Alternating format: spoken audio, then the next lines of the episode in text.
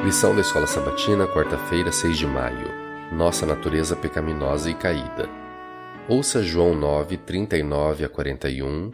Prosseguiu Jesus: Eu vim a este mundo para juízo, a fim de que os que não veem vejam, e os que veem se tornem cegos. Alguns dentre os fariseus que estavam perto dele perguntaram-lhe: Acaso também nós somos cegos? Respondeu-lhes Jesus: Se fosseis cegos, não teríeis pecado algum mas porque agora dizeis: Nós vemos, subsiste o vosso pecado. João 12, 42 e 43 Contudo, muitos dentre as próprias autoridades creram nele, mas por causa dos fariseus não o confessavam para não serem expulsos da sinagoga, porque amaram mais a glória dos homens do que a glória de Deus. Pergunta número 4. O que impediu que essas pessoas aceitassem a verdade da mensagem bíblica que a advertência é apresentada nesses incidentes? É fácil olhar com desprezo para os líderes que rejeitaram Jesus, apesar de evidências tão poderosas. No entanto, precisamos ter cuidado para não nutrir uma atitude semelhante no que diz respeito à palavra de Cristo. É evidente que o pecado mudou radicalmente e rompeu nosso relacionamento com Deus.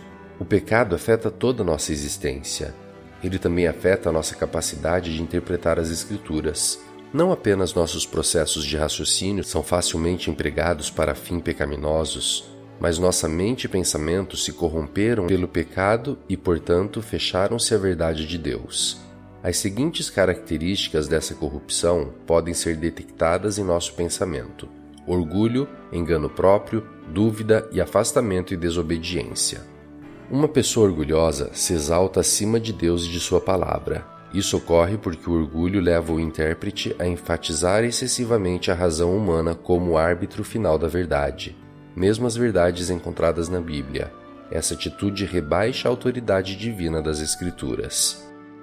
Algumas pessoas tendem a ouvir somente as ideias que lhes são atrativas, mesmo que elas estejam em contradição com a vontade revelada de Deus. O Senhor nos alertou sobre o perigo do engano próprio. O pecado também alimenta dúvida na qual vacilamos e somos inclinados a não acreditar na palavra de Deus. Quando começamos a duvidar, a interpretação do texto bíblico jamais leva à certeza. Em vez disso, aquele que duvida rapidamente se eleva a uma posição em que julga o que é e o que não é aceitável na Bíblia, um terreno muito perigoso.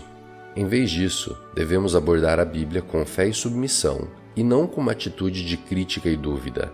O orgulho, o engano próprio e a dúvida levam a uma atitude de afastamento em relação a Deus e a Bíblia, que certamente levará à desobediência, isto é, à indisposição de obedecer à vontade revelada de Deus. Você já lutou contra a convicção de algo que leu na Bíblia? Isto é, ela mostrou claramente o que fazer, mas você queria fazer outra coisa? O que aconteceu e o que você aprendeu nesse caso?